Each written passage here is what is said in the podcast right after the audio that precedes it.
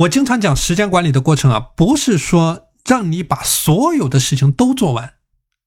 特别是当你面对着每天的鸡零狗碎的任务的时候，更是不能说你把时间平摊到所有的事情上面。为什么你会产生那么多的精力的损耗？就是因为你做的事情太多了，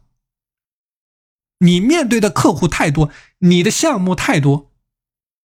那么这个时候呢，你。任务越多，你任务之间相互切换所损耗的任务就损耗的精力就会越多，所以这个就是我讲的，如果你平摊时间，你不仅要面对来回切换任务所造成的精力的损耗，另外一个更重要的点就是你在非重要的事件或者说次重要的事件上面所耗散的时间精力，会挤压掉你在有价值事件上面的输出。我举一个最简单的例子啊，让你有一个直观的感受，就说你本来今天花一个小时的时间在你今天的最关键的任务上面。那我举一个比较极端的例子啊，就如果说你选择用这一个小时去做一些其他不相干的事情、次重要的事情，比如说一个极端的例子，你去网上比价，你准备买一个眼镜，你去网上做比价。你用这一个小时的时间，你去网上比价，你准备买的眼镜。我之所以举这个例子，是因为有有这样的情况啊，我们的学员是有这样的情况的。所以你把这个时间花在了这样的一种事件上面，虽然说后者它不算是浪费时间，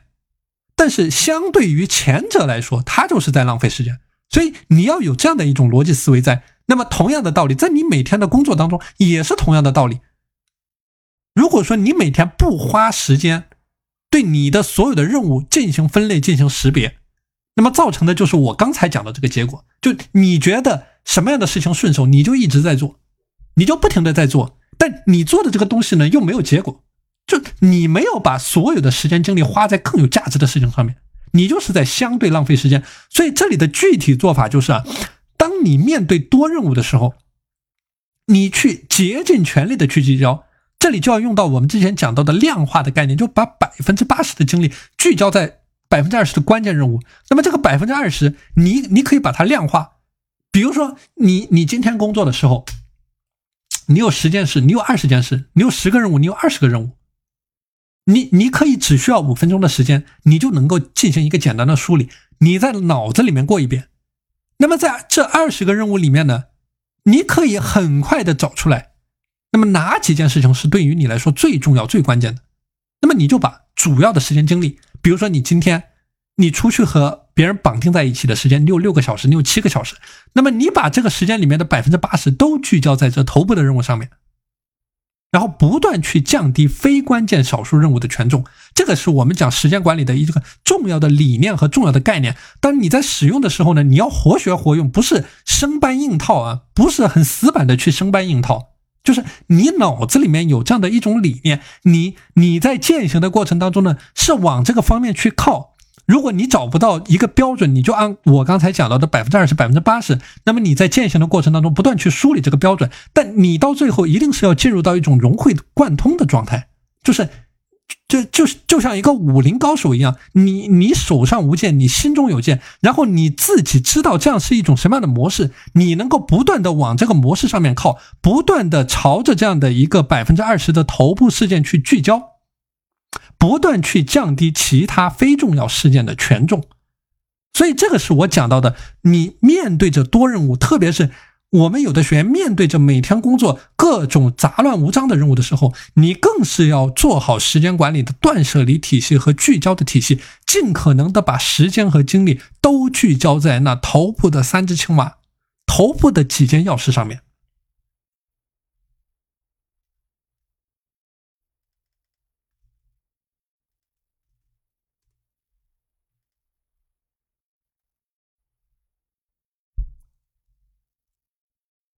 关于保持节奏这个话题啊，说的就是，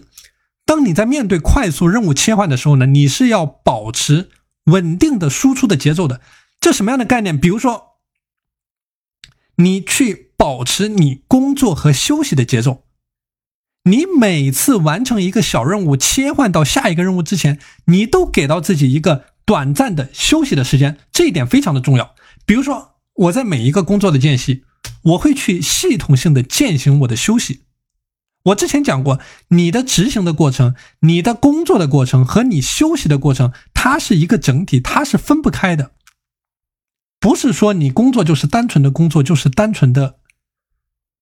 这个执行啊。它的执行和休息，它是一个有机的体系。休息是为了更好的执行，所以你可以在每一个工作的间隙，你去尝试一些系统性的休息，这个也是帮助你修复专注力、帮助你恢复精力的一种非常好的方式。那比如说我自己尝试过，我会去闭眼，就把眼睛给闭上，把眼睛给闭上啊，放松眼睛，放松大脑，放空大脑，或者说你可以去听一些轻音乐，就纯音乐。或者说，你也可以站起来走两步，你可以去喝一杯水，你可以去望一下远处。那么，这个都是非常好的，在每一个工作间隙去放松你自己的方式。就像我之前讲番茄钟的时候，我提到这个概念啊，你把番茄钟理解为你工作的上下铃，上下铃声。啊这个是你保持工作节律的一种方式，就是说，在你每次完成任务之后呢，你借助各种你所适应的方式，迅速的进入到状态，去保持一种工作的节奏。然后你保持工作的节奏，就是说，比如说你害怕噪音的干扰，那么你在工作的时候就戴上防噪的耳耳机。那如果说你工作的时候容易受到外界环境的干扰分心，那你就去竭尽全力的打造一个罐头的工作树等等。所以这个就是我提到的一个概念，尽可能的去保证一种平稳的输出的状态，去保证你工作和休息的节律，就一定要有休息的这个动作，也一定要有工作的这样的一个动作。那么工作的时候，竭尽全力的去打造罐头的工作环境，去保持一种极致的专注。那么休息的时候呢，避免去接触手机，避免接受蓝光的污染，尽可能的去调用你其他的感官去进行放松，然后放空你的大脑。排除大脑当中的杂念，如果说出现这种杂念，就关注到它就好，然后让它自然的流走，不要把你的心思聚焦在各种各样的杂念上。我们很多人他受到这种杂念的干扰，啊就不要把你的专注力关注在这个杂念上，意识到它的存在，然后让它自然的流走，这个就好啊。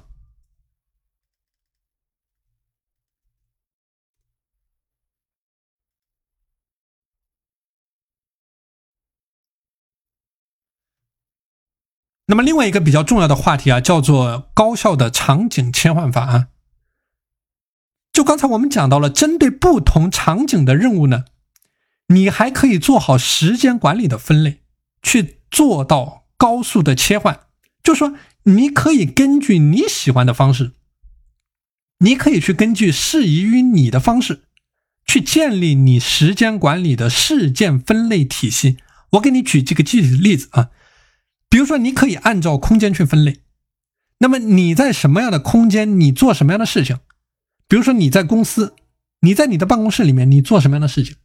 你在图书馆里面，你做什么样的事情？你在开车的时候，你做什么样的事情？你在地铁上，你做什么样的事情？就是根据这种空间的适宜性呢，去打包的安排你的任务。这个也是降低你在任务之间来回切换的成本的一个非常有效的方式。那么这第一种分类，第二种分类就是按照情景去分类。